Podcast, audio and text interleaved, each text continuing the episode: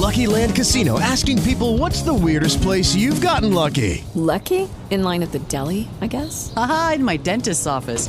More than once, actually. Do I have to say? Yes, you do. In the car before my kids' PTA meeting. Really? Yes. Excuse me, what's the weirdest place you've gotten lucky? I never win and tell. Well, there you have it. You can get lucky anywhere playing at LuckyLandSlots.com. Play for free right now. Are you feeling lucky? No purchase necessary. Void where prohibited by law. 18 plus. Terms and conditions apply. See website for details.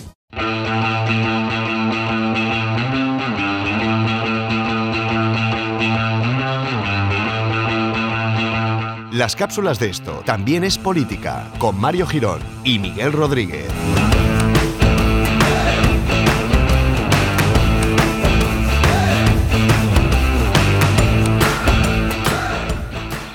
Hola amigos, amigas y pajaritos del bosque, pero pajaritos de estos como los de Bambi, o sea, tipo Disney, que van volando y que canturrean, y que a veces se te posan en el hombro, ¿no? Y puedes hablar con ellos y disfrutar de lo que es la naturaleza en sí. ¿Qué tal Miguel? ¿Cómo estás? Pues mm, te, ha pasado como a Maduro, también te ha pasado. Sí, sí, te- sí. te hablan para los pajaritos. me habla el pájaro. Digo, hombre, pájaro, cuéntame cosas. Y bueno, eh, no le entiendo. Es lo normal. que Sí. Si le entendieses, Vale. pues, pues eso. ya Po- me- podrías dirigir un país. me quedo más tranquilo. Bueno, vamos con esta pequeña cápsula en la que vamos a hablar de un tema muy polémico estos últimos días. Eh, tiene metida a Cataluña, como no, eh, pero también el- el- la corona de Aragón está por medio. Sí, además es que hay un dato, además lo he traído, bueno, lo he traído principalmente porque nos lo pidieron nuestros telegramers, pero sobre todo es que he traído un dato que se va a hacer muchísima ilusión. Oh, por favor. Eh, bueno, primero decir que bueno, está involucrada Cataluña, pero eh, como vamos a explicar, esto viene de muy atrás, o sea, Sí. esto no tiene nada que ver con el conflicto catalán, No, lo que pasa es que bueno, aquí ya vale todo, ¿no? Ujú. Bueno, pues voy a empezar con ese dato que te gusta, es que el monasterio de Santa María de Sigena está en una localidad llamada Villanueva de Sigena, que está en, Sí. lo- en la zona de los Monegros, en Huesca, Sí, y que fue mandado construir por... Es que no te imaginas por quién. ostras. Por Sancha de Castilla. ¡Vamos! ¡Vamos! Por favor. Yo, Sancha Castilla. sí, Sánchez Castilla fue mi momento cumbre del podcast. Sí, yo creo, yo creo que pues, es- ya está. O sea, creo que has hecho. O sea, yo entender- entendería que me abandonaras. Ya. Hombre, me han estado llamando, realmente. Me han estado llamando, bueno, agencias. Pablo Motos, Pablo sí, Motos. Pablo Motos para hacer de Flippy. Bueno, un montón de gente. Bueno, pues sí, fue un, fue un monasterio mandado a construir por Sancha de Castilla, reina consorte de Alfonso II de Aragón, que quienes eh, están siguiendo nuestra serie sobre la historia de Cataluña, que aún nos queda por concluir, Sí. pues eh, sabrán de lo que hablamos. Yes. Hay que decir que en 1936, poco después del levantamiento contra la República, el levantamiento fue el, el 17 y 18 de, de julio del 36, en agosto, en aquel ambiente, vamos a llamarlo anticlerical, que existía sobre todo en, en el anarquismo y en la extrema izquierda de entonces, pues el monasterio fue incendiado eh, por, an- por anarquistas, muchas obras fueron eh, destruidas, eh, fueron saqueadas, la- eh, allí por ejemplo está la tumba de, de la propia Sancha de Castilla Joder, y, y de, y de su hijo Pedro II de Aragón, que fue rey de Aragón. Ambas tumbas fueron profanadas. Una, una cosita, algún día, bueno, no sé si lo tocaremos algún día, pero yo siempre he pensado, y supongo que tú me lo podrías desarrollar muchísimo más, eh, qué pena y qué grandes pérdidas eh, se han perdido eh, o se han hecho por, por las guerras, ¿no? Y por las destrucciones sin sentido. Qué, pen- qué pérdidas históricas, o de monumentos, Sí, o de cosas. eh, Es, es- es terrible. Yo, por ejemplo, la, la última quizá más sonada fue con eh, la guerra de, de Siria con, con lo de Palmira, ¿no? Sí. Una, una verdadera joya de, de nuestro pasado que hemos conseguido conservar para que, hablando mal y pronto, lleguen tres hijos de puta y Sí. porque le salga de las narices, pues vamos a, a derrumbarlo. No sé tampoco muy bien con qué sentido, pero bueno. Eh, sí, la verdad es que creo que, que las cosas que cuentan, que nos hablan de nuestro pasado, que ya no es solo, no, no hablo de pasado como naciones o como Estado, sino como, como especie, ¿no? Eh, Como, como seres humanos, como, eh, digamos, el agente, uno de los agentes más importantes de, de, de este, de esta cosa que llamamos tierra, pues me, me parece terrible eh, cada pérdida y evidentemente las guerras es eh, pues eso entre- y dentro de lo que cabe fíjate la, la barbaridad que voy a decir dentro de lo que cabe un, un saqueo bueno porque va de unas manos a otras Sí. y, y por saqueo entiendo por ejemplo O no entiendo, por ejemplo, que el friso del Partenón esté en Londres y no esté en Atenas, que es Sí. donde debería estar. Y quiero decir, los países europeos mucho, mucho sabemos de eso, ¿no? De, de países que los vencedores siempre se quedan con las reliquias, por decirlo de algún modo, de los países vencidos. Sí. Pero claro, que se destruyan ya, pues... Sí, sí. además es que es algo que no, que no tiene mucho sentido. Sí, algo que debería servir para enriquecer, al final eh, lo estás tratando sin ningún sentido. Bueno, es lo que decía, no tiene ningún sentido que de repente derrumben un monumento histórico. Eh, pues eso, fue, fue incendiado por, por anarquistas y lo que se pudo salvar eh, pues fue repartido principalmente, fue llevado a, a Cataluña por una razón, bueno, principalmente al- a, a Lleida y a la- al Museo Nacional de Arte Contemporáneo de, perdón, al Museo Nacional de Arte de Cataluña, eh, porque eh, este- en 1936 y durante buena parte de su historia eh, este monasterio pertenecía a la diócesis de Lleida, al obispado de Lleida. Sí, En 1970 el, el Museo Nacional de Arte de Cataluña consiguió la cesión indefinida de las obras de estas obras de arte por parte de las últimas religiosas o eh, que habitaron el monasterio, algo que, que nunca eh, ratificó el Vaticano, que, que debía haber dado su consentimiento. Estas monjas que se trasladaron en 1970, y- en 1970 a una localidad en Barcelona llamada Valdoreix, eh, vendieron un total de 97 piezas en 1983, en 1992 y en 1994 por, se supone, un valor entre 75 y 90 millones de pesetas. Digo, se supone porque además es algo que ni siquiera está claro. Ni siquiera está claro que se llegara a cobrar o pagar ese dinero. Y ahora voy a explicar eso. vale. Eh, de hecho, por ejemplo, en Lleida la única prueba de pago que hemos encontrado, que bueno, yo no, que sea, Sí, que buscando las facturas. Claro, pues bueno, pero, eh, para, poner, para que entiendas eh, una cosa, eh, Nueva York Mm. Eh, no nos dio el Guernica hasta que el gobierno español le presentó la factura que había emitido Picasso a la República. Hombre, sí, sí. Pues, pues para que más o menos entiendas. Entonces, la única prueba que hay del pago es una anotación en, el, en un dietario del obispo de Lleida, del entonces obispo de Lleida, diciendo que había pagado a las monjas tal por las obras de Sigena. Pero no hay facturas, no hay más, no hay más documentación. Ya. Además hay que recordar que otras, otras piezas fueron, por, por los hechos eh, ocurridos en 1936, para salvarlas, fueron llevadas a otros lugares. De hecho, hay algunas tablas, creo que en el Museo del Prado hay alguna, en Toledo seguro que hay. O sea que hay algunas que permanecen en colecciones privadas. Sí. Quiero decir que, no, que esto no es solo contra Cataluña, que es como algunos se lo están tomando. Eh, o sea, que decir, porque le- eh, las obras fueron repartidas por muchos lugares. A todo esto, en 1995 el Vaticano accedió a reordenar las diócesis. Te he dicho antes que Sigena pertenecía a la de Lleida, pero claro, ya en 1995 eh, Sigena ya pertenecía a Aragón, no a Cataluña. Sí, Entonces el Vaticano accedió a reordenar un poco las diócesis, a poner los límites iguales que los límites administrativos españoles. Por tanto, Sigena dejó de pertenecer al obispado de Lleida y empezó a pertenecer al obispado de Barbastro Monzón, que ya es Aragón. sí. Un último dato antes de entrar en la cuestión jurídica es que el monasterio había sido declarado monumento nacional en 1923. Y esto es importante para lo que reclama eh, el municipio de Sigena y también el gobierno de Aragón, que voy a Mm. pasar a explicar. Pues venga. Bueno, según el gobierno de Aragón, que inició sus acciones en 1996, Ujú. todavía no había 155, ni DUI, Sí. ni nada de esto.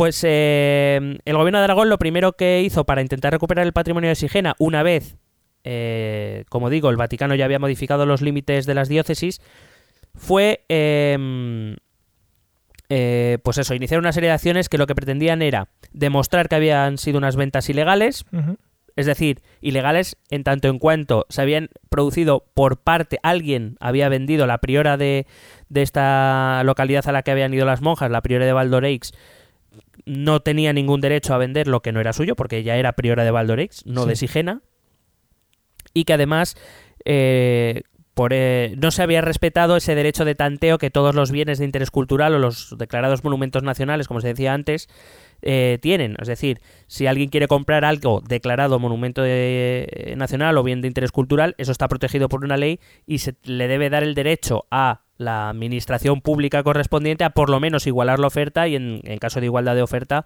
quedarse con, con la obra Ujú. declarada 98 en las cuales se abría la puerta a, el gobierno de Aragón abría la puerta al derecho de retracto que se llama, es decir, eh, abría la puerta a que la comunidad de Sigena eh, pudiera retractarse de esas ventas y recuperar la- las obras. Em, la Generalitat llevó este asunto al Tribunal Constitucional, un asunto que ha estado en el Tribunal Constitucional que estuvo 14 años para decidir. Joder. Pero so- solo una cosita. Dime. El, el interés por estas obras es que no, no llego a entenderlo. ¿Es por tenerlas expuestas y que te venga visitas al pueblo? ¿O en este caso a Lleida? ¿O por? Hombre, en, en ese caso es un, un reclamo, claro. Eh, si- Si algo tendrá Villanueva de Sigena, pues es su monasterio. Es, eh, no sé, vamos, no, no conozco el pueblo, no sé si tiene más atracciones. Ya. Pero, hombre, alguien que le guste el arte sacro, este tipo de cosas, pues eh, te estoy hablando de que es una eh, es algo de, de la Edad Media, del siglo XIII. O sea, Sí, no- sí. Quiero decir, sí que puede representar un reclamo y probablemente para ese municipio pueda representar, eh, por supuesto, algún beneficio económico sin ninguna duda, de visitantes o de, de- de lo que sea. Sí, ¿no? Y ahora mucho más, seguro, vamos. Claro, hombre, ahora ya. Eh, como decía un tuit, decía, me encanta ver cuando, porque cuando se llevaron las obras eh, hace unos días de Lleida Sigena, hubo una mani- manifestantes independentistas que fueron allí a protestar y había tuit- tuiteros que decían, cuánta gente interesada en el arte sacro de repente, ¿no? Sí, sí, sí. Bueno, pues eso, tardaron 14 años en, de- en decidir el Tribunal Constitucional y la respuesta fue que la Generalitat tenía razón en el sentido de que un gobierno no podía eh, inmiscuirse, entrar en la anulación de un pacto de compra-venta entre, entre privados o entre, entre digamos, dos entre un comprador y un vendedor, que eso era eso era anticonstitucional, pero esto está muy bien porque es lo que dicen eh, ciertos sectores que defienden que los, las obras de Sigena deben permanecer en Cataluña, eh, pero claro, el mis- en la misma sentencia, el Tribunal Constitucional dice que ellos no entraban a juzgar si la venta era legal o ilegal, si se ajustaba a derecho, porque no era su competencia, que eso era competencia de los tribunales correspondientes y no los suyos, porque hay que recordar que el Tribunal Constitucional, que es un tribunal especial que no está, eh, ya lo explicamos cuando hablamos del Poder Judicial, no está inserto dentro de ese Poder Judicial, eh, no puede decidir si algo es ilegal o no. Eh, solo pueden decir si algo es constitucional o no, si entra dentro de la. Constitución o no. Ellos decían Sí. que esas disposiciones no eran constitucionales, pero que la, ven- la compraventa mm, ellos no podían decidir, no podían entrar en eso y que tenía que ser los tribunales correspondientes. y eso 14 años, ¿no? 14 años para eso, sí. Muy bien. Eh, bueno, el municipio, entonces el municipio de Sigena, de Villanueva de Sigena y el gobierno de Aragón interpusieron una demanda ante el juzgado, un juzgado de Huesca por, eh, para, con el propósito de declarar eh, nulas las ventas. En 2015 el juzgado número uno de Cuenca, de Cuenca he dicho, madre mía, de Huesca, De emite sentencia declarando la nulidad de dichas ventas y ordenando la reintegración eh, del patrimonio de, de Sí. Sigena a su lugar original. Dado, según dice la sentencia, de que se trata de un bien de interés cultural que, cuando fue declarado como tal, incluía los bienes inmuebles, es decir, el monasterio y la iglesia, y los, y los bienes muebles, es decir, todo aquello, Sí. pues los cuadros, las tablas, los retablos, etcétera, todo eso también forma parte del conjunto y que, por tanto, al ser eh, al ser algo mm, Bien cultural. Sí, pero me refiero al ser un conjunto único, que no Sí. me salía la expresión, Eso. al ser un conjunto único debía permanecer junto y no, y no, y no claro. separado, efectivamente. Esta sentencia, repito, en la que ya se le ordena mediante una sentencia a la Generalitat devolver los bienes de Sigenas de 2015, ya, o sea, Pero que, me- que que en ahora este caso, dime, dime. ¿Alguien también tendría que devolver el dinero o, de- o eso no eso pasa ya? Claro, bueno, eso habría que, que ver quién. Primero habrá que demostrar los pagos, que en este caso algunos está, algunos están demostrados, otros no. Habrá que ver los pagos y habrá que hacer la, la- la devolución oportuna, que probablemente, por ejemplo, esa devolución de dinero, en el caso de que se demostrase que los pagos se hicieron, correría a cargo de la, de la comunidad de la Junta de Aragón, supongo. O de. Supongo. Pero vamos, eso, eso tendría que dictaminarlo un juez, evidentemente. De hecho, en esa primera sentencia, ah, bueno, también dice que aparte de que era un conjunto indivisible, que se hizo además sin informar a la autoridad cultural competente en aquel momento, esta venta, eh, que era el Ministerio de Culturas. Estas ventas de 1982, del 93 y del 95, no se comunicaron eh, al, al Ministerio de Cultura, que era, que quieres en ese momento, bueno, en el 82, en el 93 y el 95 ya era la, la Comunidad de Aragón, quienes eh, gestionaban los, los bienes de interés cultural y para darles esa opción de tanteo, de decir si lo queréis comprar vosotros, pues esta es la oferta que hay.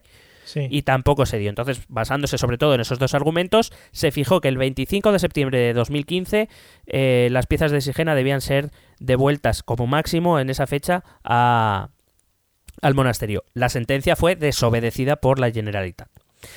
En 2016, los delegados de cultura de los gobiernos de Aragón y de Cataluña pactaron que la Generalitat devolvería inmediatamente las obras que jamás se habían expuesto, que estaban en los, en los almacenes, Ah, en los, en los depósitos, eh, que eran 57 de las 94 que se habían vendido, pero el gobierno de la Generalitat se volvió a oponer y volvió a romper ese pacto.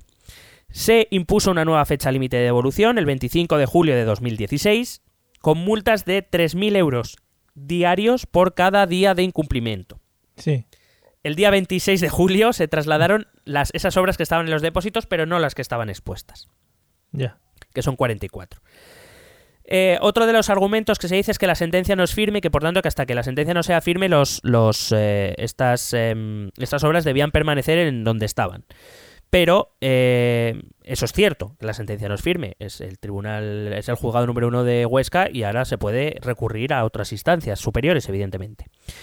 Pero el auto de ejecución, es decir, el auto de traslado, es firme. Es lo que pasa que parece que no se entiende. Son dos cosas diferentes. La sentencia no es firme, pero el auto de traslado sí. Y en el caso de que en una instancia superior la Generalitat consiguiera, o, o la ciudad del municipio de Lleida, consiguieran que les diese la razón un juez superior, pues esas obras deberían ser trasladadas de vuelta. Pero hay un auto de un juez que dice que hay que trasladarlas y eso hay que cumplirlo. Y de hecho, eh, que no os cuenten milongas, el gobierno de España no las ha trasladado. Lo digo porque es como, no, con el 155 el gobierno... no, si es que el gobierno ni siquiera las ha trasladado, porque ha tenido que, el juez ha tenido que ordenárselo a la policía, ha tenido que ordenar a la policía judicial, que recuerdo, la policía judicial solo obedece a los jueces, no obedece a ningún cargo político. La policía Sí. judicial fue la que fue a recoger las, las obras y las ha trasladado por orden del juez, no por ninguna orden del 155, algo que en todo caso debería haber hecho el señor Méndez de Vigo y tampoco y tampoco hizo. Porque se porque el último día que había dado en este tercer plazo el juez el señor Méndez de Vigo tampoco había dicho nada. Había dicho sí que ellos lo aceptaban, que no sé qué, pero no había movido un dedo. Tuvo que ir la policía judicial por orden de un juez a mover las, las obras. Que, es que lo digo porque se habla mucho, pero no se entiende esto. Claro.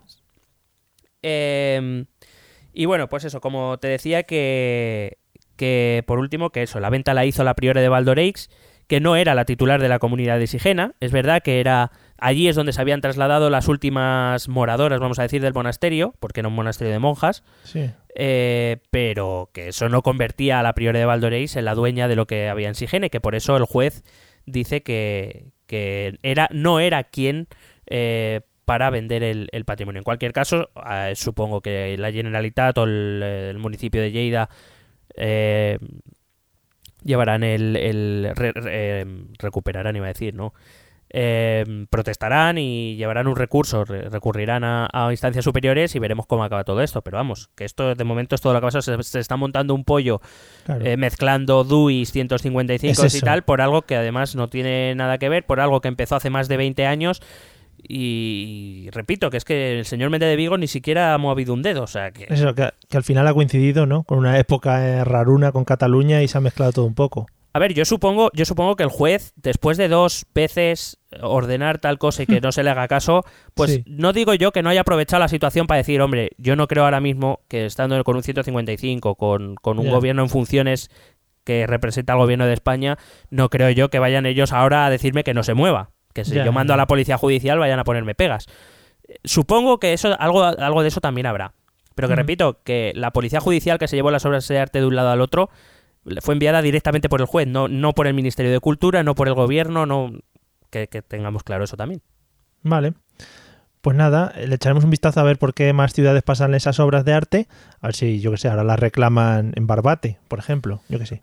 Bueno, eh, por ejemplo, cuando se llevó parte del archivo de Salamanca, se llevó a Cataluña, también hubo muchas protestas. Quiero decir, cuando, cuando se mueve el patrimonio es, es complicado. Y hay, hay Ya. muchos temas por ahí que evidentemente no, no se conocen, no son muy mucho, no, digamos, no, no dan mucha audiencia. Claro, no dan bolas, sí. Pero, pero hay varios, hay varios temas por ahí con cuestiones de patrimonio, sí. Lo que he pensado es que para que temas como este, este eh, salgan en la tele, tú lo que tienes que hacer es decir Cataluña en algún momento. Sí, ¿sabes? sí, ahora mismo Cataluña, hace un par de años te tienes que decir Venezuela. Claro. Y así todo. Y así todo. Es decir, se ha perdido mi perro y quiero que me ayuden por la tele y digo, se ha perdido mi perro Cataluña eh, en un parque el otro día y ya a tope. Sí, eh, depende. Sí, puedes decir, eh, se ha perdido mi perro por el 155. Claro, claro, claro. O sea, el Qué bueno. 155 han hecho que me perdiera el perro. O puedes decir también que eh, pues la Declaración Unilateral de Independencia ha hecho que mi perro se haya independizado de mi casa, ¿sabes? Vale. O, algo de eso. Vale, vale. Seguro que te Lo tendré en cuenta. Pues nada, amigos, tener esto muy en cuenta para cualquier cosa, para vuestro jefe, el trabajo, etcétera, etcétera. Y nada, esperamos que os haya gustado y que os hayáis enterado del, del tema de las obras de arte. Nos vemos en el próximo episodio, que espero que os guste tanto como este. Ale, hasta luego. Pesete.